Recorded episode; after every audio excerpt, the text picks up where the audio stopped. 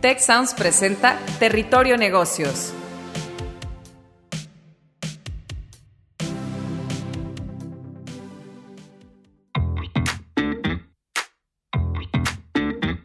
Bienvenidos a Territorio Negocios de EGADE Business School y la Escuela de Negocios del Tecnológico de Monterrey. Mi nombre es Ignacio de la Vega, sirvo como decano de EGADE Business School y de la Escuela de Negocios del Tecnológico de Monterrey y hoy voy a ser su guía por este espacio. Pues muy buenas tardes, buenos días, bienvenidos a todos. Hoy en Territorio de Negocios pues tengo un placer enorme y estar acompañado por Jorge Barbará, por fin. Jorge es director general del grupo Elvex, pues una de las empresas mexicanas más pujantes desde eh, su modelo de innovación. Jorge es un emprendedor, pues premiado, reconocido, responsable del crecimiento del grupo del que vamos a platicar ahora mucho. Y Jorge, además de darte la bienvenida, pues eh, te voy a lanzar, si te parece, la primera pregunta eh, para nuestros escuchantes en territorio de negocios. Y hoy me gustaría mucho hablar contigo de innovación, de investigación, desarrollo y la innovación pues como una herramienta competitiva básica. Escuchamos mucho sobre innovación y los beneficios que aporta a las sociedades, a los países, a empresas, a organizaciones. Eh, y en mi opinión, pues las empresas no innovan porque son prósperas y porque tienen presupuestos que se lo permiten, sino pues que sea el efecto contrario, son prósperas porque innovan y este efecto pues también se reproduce en las geografías, en los países y los países más prósperos y más desarrollados pues reconocen la importancia de la investigación, la innovación y el desarrollo. ¿Cuál es tu visión primera sobre la importancia de la innovación en tu trayectoria y en la del grupo Elbex, Jorge? Ignacio, pues muchas gracias. ¿eh? Mira, eh, eh, pues nosotros, como bien sabes, tenemos 70 años de vida empresarial y desde nuestra fundación, pues nos dimos a la tarea de que verdaderamente teníamos que crear todo lo relacionado con el baño y la cocina, este, desde una perspectiva de que, de que cualquier producto que fabricáramos o comercializáramos rivalizara contra lo mejor del mundo. Entonces, esa ha sido nuestra, nuestra filosofía primordial desde, desde nuestro nacimiento.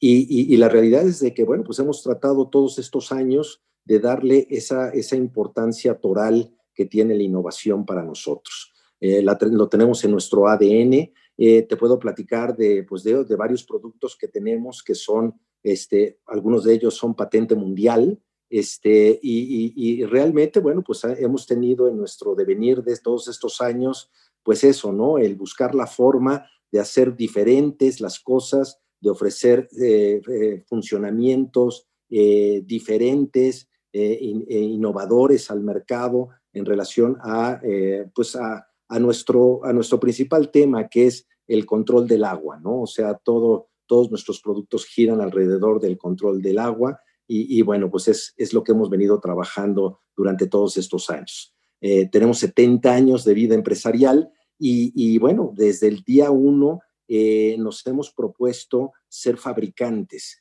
Eh, te puedo decir que el 96% de lo que vendemos actualmente lo fabricamos. Entonces se fabrica orgullosamente aquí en México con los máximos estándares de calidad y, y, te repito, para rivalizar contra cualquier producto que haya en el mundo, este, competimos favorablemente. Es un magnífico ejemplo, sin duda, de, innovación y de innovación pues llevado a un estadio superior en esa integración desde el I D a la producción y a la distribución, no solo en México y Latinoamérica, sino a nivel global. Vosotros como empresa os habéis movido de un liderazgo importante en, el segmento de productos de baño o grifería en, en vuestros orígenes, pues a una diversificación, no sé si relacionada, eh, pero creo que muy próxima pues en cocina. Eh, ¿Cómo habéis vivido desde la estructura inicial de la empresa de Elvex ese proceso de diversificación? Pues la realidad es de que eh, nosotros, como bien dices, empezamos, este, nuestros primeros productos eran relacionados, eran llaves y accesorios para baño. Pero, pues bueno, durante todo este devenir de estos 70 años, hemos creado una red eh, que yo digo, lo decimos orgullosamente, yo creo que es la mejor red en el mercado. Eh, tenemos alrededor de 1.200 puntos de venta a través de nuestros socios comerciales, que son nuestros distribuidores. Y este, pues la realidad es que estamos eh, pues muy orgullosos de que a través de esta red, de esta infraestructura, estamos pudiendo llevar pues todos y cada uno de nuestros, de nuestros productos este, al mercado.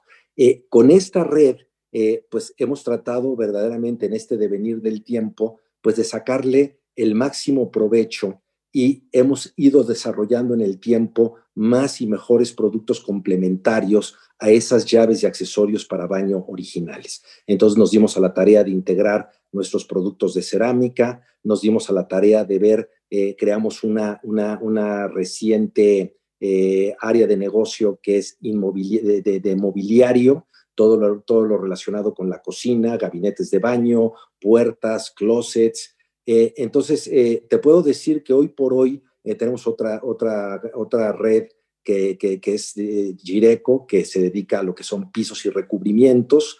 Entonces, hoy por hoy, creo que podemos remozar un inmueble pues prácticamente completo, ¿no? Creo que podemos presentarle a un, a un dueño de un inmueble una oferta de interiorismo pues sentimos nosotros mucho, muy completa. Y además, eh, pues una oferta también muy, muy basada en el respeto al medio ambiente, como decías, al cuidado, pues un elemento tan importante para nuestra vida y, y para nuestra existencia como seres humanos, como es el agua. Eh, poco más de innovación te quería platicar y preguntar, Jorge.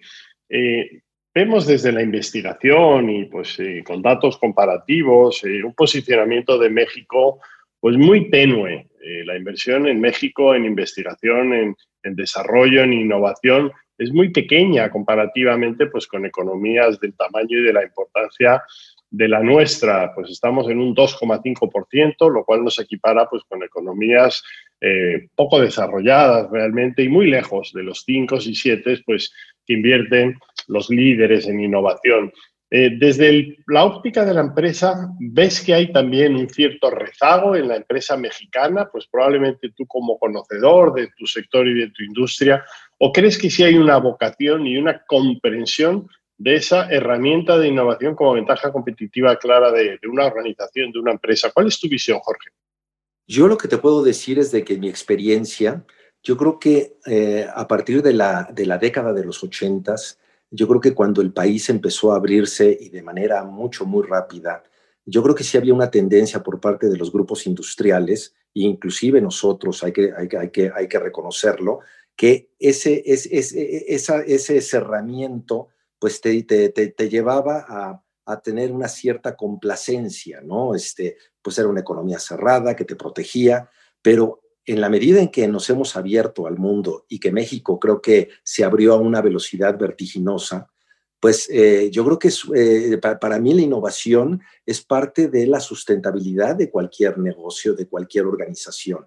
Hoy por hoy creo que no puedes conceptualizar a una empresa que no vaya de la mano el, con, el concepto de, de innovación. O sea, tienes que estar innovando no nada más en productos, en servicios, cómo, sorprendes cada día de mejor, de, más y de mejor manera a tu público consumidor en todos los aspectos, ¿no? Yo creo que esto ha venido, este, creo que hoy por hoy en México debe, estoy seguro que hay mucho, muchas empresas pues muy competitivas y muy conscientes de la importancia de la innovación en sus negocios. Muchas gracias. vamos a hablar, Jorge, de 2020, este año pues tan extraordinariamente complejo, retador, pero también pues tan lleno de oportunidades para el cambio, para lo que nosotros estamos planteando desde GADE como la necesaria refundación económica y empresarial de México y de otras economías. 2020, pues entiendo que ha sido un momento también especialmente complejo para vosotros, con un cambio de paradigma, con un cambio pues, eh, eh, de utilización de, los recursos, de la inversión, de la manera en la que trabajamos. Entiendo que con una cierta disrupción en vuestra propia cadena productiva. ¿Cómo habéis navegado desde Elbex este 2020 tan complejo? ¿Cómo os ha ido? ¿Y cómo ves el panorama pues, para una próxima, esperemos, eh, recuperación pues, eh, a partir de 2021? ¿Cuál es vuestra visión desde la empresa, Jorge? Mire, Ignacio, eh, sí ha sido un año, como bien dices, mucho, muy complicado. Sí, definitivamente, este, pues te puedo decir de que los meses de abril y mayo este, fueron mucho, muy complicados para nosotros. nosotros llevamos a cabo ya históricamente desde hace muchos años una promoción muy importante de nuestros productos en el mes de mayo, pero para la promoción del mes de mayo, al ser fabricantes, pues tienes que preparar a la organización con inventarios para que verdaderamente abastezcas bien esa promoción. Entonces, la, pandemia, pues estamos hablando de que empezó a generarse a partir del mes de marzo y bueno, nos agarró en medio de este, de, este, de desarrollar este stock especial de producto y tuvimos que tomar medidas pues drásticas de freno a la producción y eh, tuvimos que hacer unas reducciones drásticas para, para privilegiar nuestro, nuestros flujos de efectivo. Entonces, pues bueno, tuvimos que poner frenos de mano a muchas cosas que, este, que afortunadamente, pues bueno, nos han dado como resultado el hecho de que a partir del mes de junio hemos visto una recuperación, afortunadamente. Te estoy hablando de que en el mes de abril, pues debemos de habernos quedado en relación a nuestro pronóstico de venta de ese mes a un 40% de venta. En el mes de mayo, este, por esta promoción que te platico, eh, logramos eh, generar un mes de venta cuando normalmente generamos pues dos meses y medio de venta promedio por el efecto de promoción, pero por lo menos tuvimos un mes de venta. Pero a partir del mes de junio hemos visto una recuperación sostenida de la economía. ¿A qué la debemos? ¿A qué la debemos? O la explicación que damos es, es, que es eh, básicamente al hecho de que el confinamiento ha llevado a las gentes a voltear a ver qué necesidades tienen en sus casas eh, en términos de remodelación. Y entonces se ha dado un efecto de remodelación, yo diría hormiga, muy interesante, que creo que es lo que ha mantenido de una manera verdaderamente este, sostenida la, la, demanda, la demanda por nuestros productos en este año.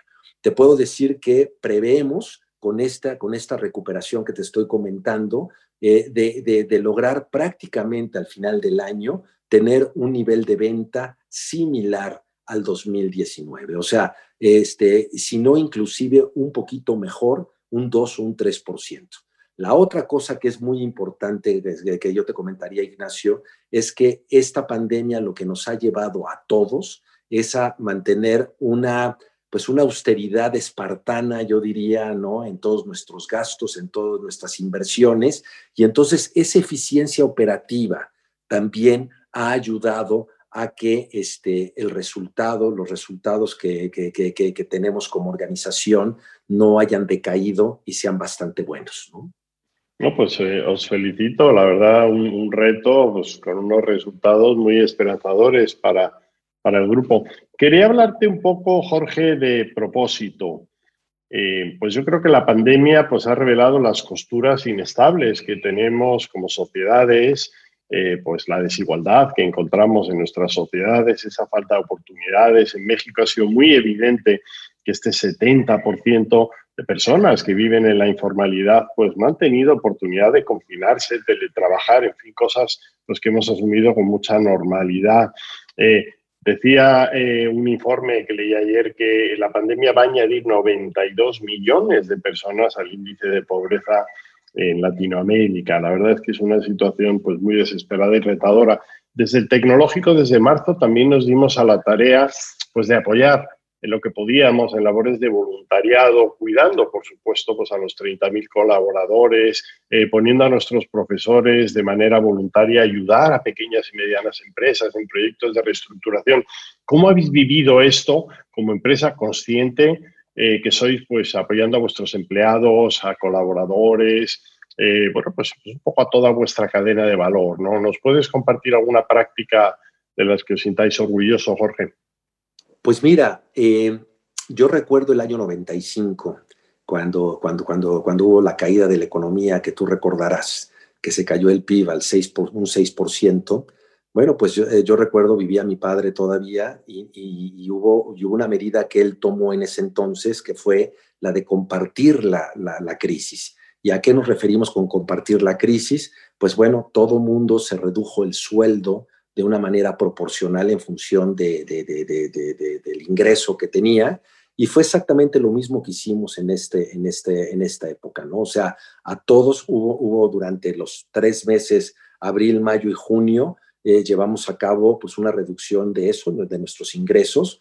Y, este, y verdaderamente, pues bueno, creo yo que eh, yo me siento orgulloso de, de, mis colaboradores porque creo que hubo una, pues un, un, cierre, una unidad de criterio este, y una aceptación de que, pues bueno, era la única forma de que pudiéramos solventar y salvar la, la crisis a la que nos estábamos enfrentando. No sabíamos de cara hacia adelante qué tan, qué tan difícil se iba a poner el asunto. Entonces, eh, pues el haberlo compartido, pues yo te diría que, que, fue extraordinario. Por el otro lado, creo que también como tenemos nueve años de tener, eh, de, ser empresa socialmente responsable, y yo creo que tienes que tener pues esa, esa congruencia entre, entre lo que dicen que eres y que verdaderamente seas, ¿no? Eh, te voy a poner un ejemplo. Para todos nuestros proveedores, pues también nos dimos a la tarea, hubo algunos proveedores que desgraciadamente, pues bueno, dependen mucho de nosotros y pues no teníamos manera de comprarles pues en las cantidades a las cuales ellos estaban este, acostumbrados que les, que les compráramos.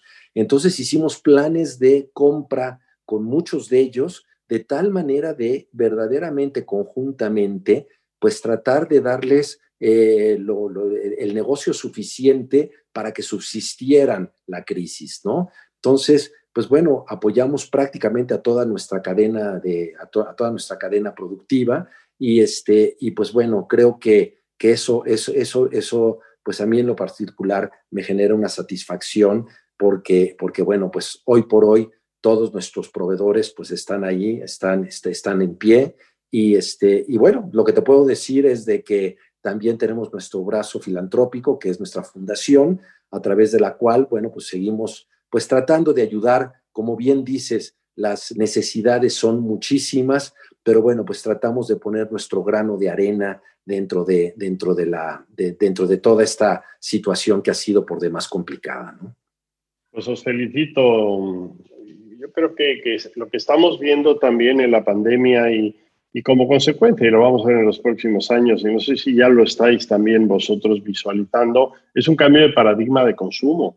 Y el consumidor solamente en estos nueve meses, y ya está documentado en diferentes reportes y estudios de investigación, pues ha girado un poco su preferencia. Por supuesto, pues la propuesta de valor de la organización, de la empresa y el producto siempre al centro, pero ha girado a una fidelidad a esta empresa que estamos denominando empresa consciente, empresa pues que tiene en el radar el cuidar el empleo, el cuidar a sus proveedores, el cuidar, por supuesto, la sostenibilidad de este mundo pues que, que nos estamos cargando eh, a marchas aceleradas y estoy convencido pues eh, de que vais a ver también desde, desde esta óptica pues, resultados magníficos. Quería preguntarte eh, cierto paralelismo que veo entre vuestra historia, entre Elbex y el Tecnológico Monterrey. Habéis cumplido 70 años, eh, os felicitamos mucho desde aquí. En el tecnológico recientemente celebrábamos 77 y somos instituciones pues, con cierto paralelismo que hemos ido creciendo de una institución local a un creciente impacto eh, y excelencia a nivel mundial. ¿Cuáles serían los dos o tres grandes hitos pues, que recuerdas tú en la historia de la organización para posicionaros pues, en este estadio que hoy os encontráis como líder de vuestra industria? una anécdota que, creo que para nosotros fue verdaderamente como de la, de la crisis se generan oportunidades. En este año de 95 que te comento, eh, en diciembre del 94, Ignacio, eh, nosotros el, mes de diciembre del 94 era el mejor diciembre en la historia de la compañía. Viene la crisis del 95 y para abril del 95 resultó ser el peor mes en la historia de, la compañía. O sea, se nos cayó el mercado alrededor de un 50%. Entonces, ¿qué fue lo que hicimos? Prácticamente no teníamos trabajo en México y lo que hicimos con, la capacidad de fabricación que teníamos enorme, salimos al mundo a ofrecer maquila. Y entonces maquilamos toda clase de componentes, toda clase de productos y ese fue una época en la cual nos permitió relacionarnos con mucha industria, con muchos fabricantes, de los cuales aprendimos sistemas de fabricación, sistemas de almacenamiento diferentes, forma de hacer las cosas diferentes y fue una época que yo te podría decir que fue una maestría para nosotros per se. Eso nos permitió generar, este, darnos cuenta de la importancia que, que, que, que para nosotros debía de tener ese intercambio tecnológico, ese intercambio de experiencias, ese aprovecharnos de, los, de, la, de, los de nuestros proveedores de tecnología, de maquinaria, para aprender de ellos y estar siempre a la vanguardia en, en todos los aspectos. Ese para mí te puedo decir que me, lo me tocó vivirlo y te puedo decir que fue un punto de inflexión en la historia de la compañía, ¿no? Este, el otro, el otro que yo te podría decir, eh, pues bueno, habíamos acariciado la idea de fabricar cerámica durante mucho tiempo y en el 2010 nos dimos a la tarea de fabricar cerámica. Lo único que sabíamos de cerámica era accionar el WC cuando, cuando íbamos al baño, porque no teníamos la menor idea de cómo hacer un mueble cerámico o, una, o un ovalín o cualquier, cualquier producto cerámico. En menos de, en 11 meses, montamos la planta de producción. Y hoy por hoy te puedo decir que la experiencia metalmecánica en la fabricación de llaves y accesorios, aplicamos varios de esos principios a la cerámica y hoy por hoy hay gente que nos visita en la cerámica que nos dicen, ustedes son una compañía sui generis porque han implantado tecnología metalmecánica a una tecnología de la cerámica. Ese, ese fue un parteaguas también, y te lo puedo decir con orgullo, en menos de, eh, pues bueno, de, del 2011 a la fecha, que son 19 años, este, 9 años, perdón, te puedo decir que hoy por hoy pues tenemos una penetración en el mercado del mundo de la cerámica mucho, muy importante, tanto en México como en toda Latinoamérica donde exportamos.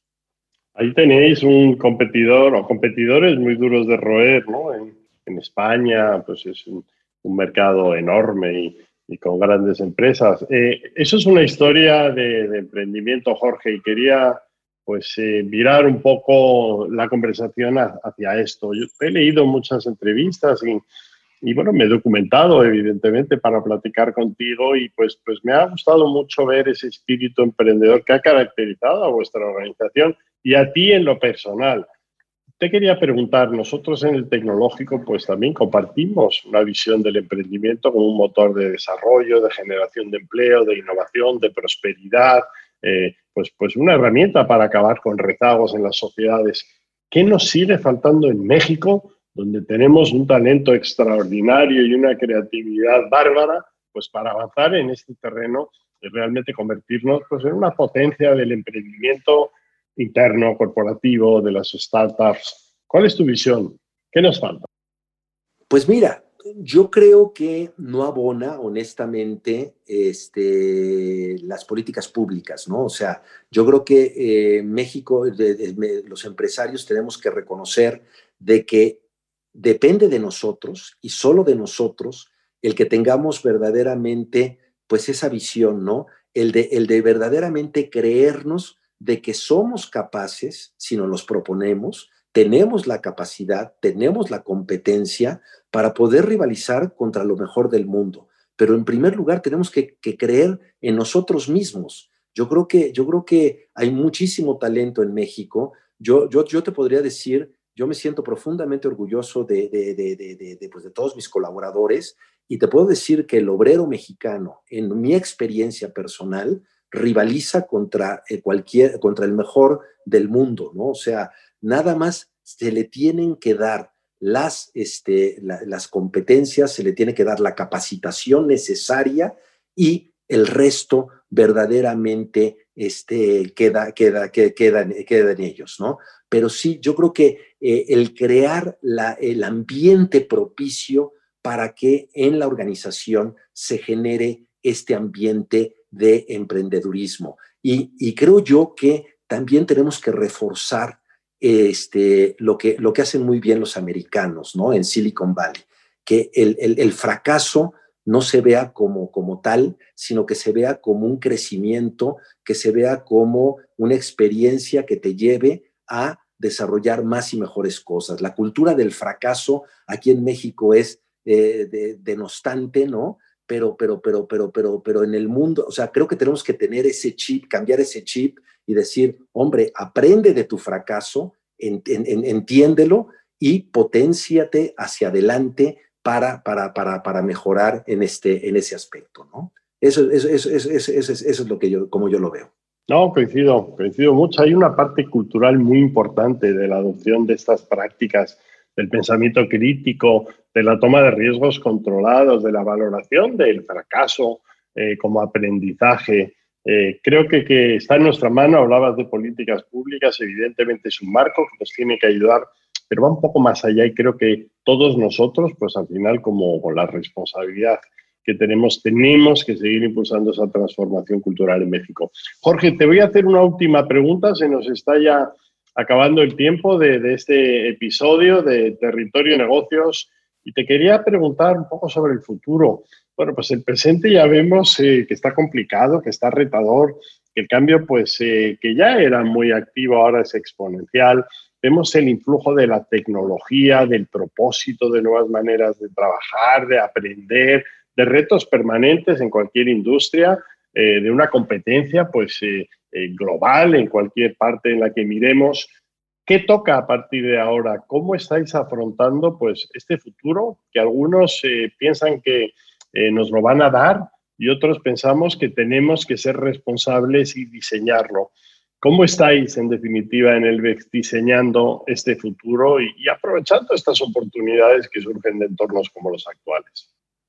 Pues mira, Ignacio, yo te diría que eh, yo creo que el futuro, eh, nosotros, yo en lo personal, ¿no? Como, como, como CEO de la compañía, que yo creo que tengo la responsabilidad y la obligación de construirlo y de construirlo todos los días y de verdaderamente generarles una, una visión a, mis colaboradores que verdaderamente nos inspire, los inspire a ellos y que los emocione, los entusiasme hacia qué más poder hacer, qué más productos poder generar, qué, qué, qué necesidades no están satisfechas en el mercado, qué otros nichos de mercado podemos en un momento dado este, abarcar y satisfacer. O sea, pero yo creo que nos tenemos que dar a la tarea este, todos, ¿no? Porque es una labor de todos, la mía, la mía en lo personal, pero también de mi equipo directivo, de verdaderamente plantearnos hacia adelante qué más podemos hacer. Yo creo que el futuro se construye y, este, y, creo que tenemos que tener una, una actitud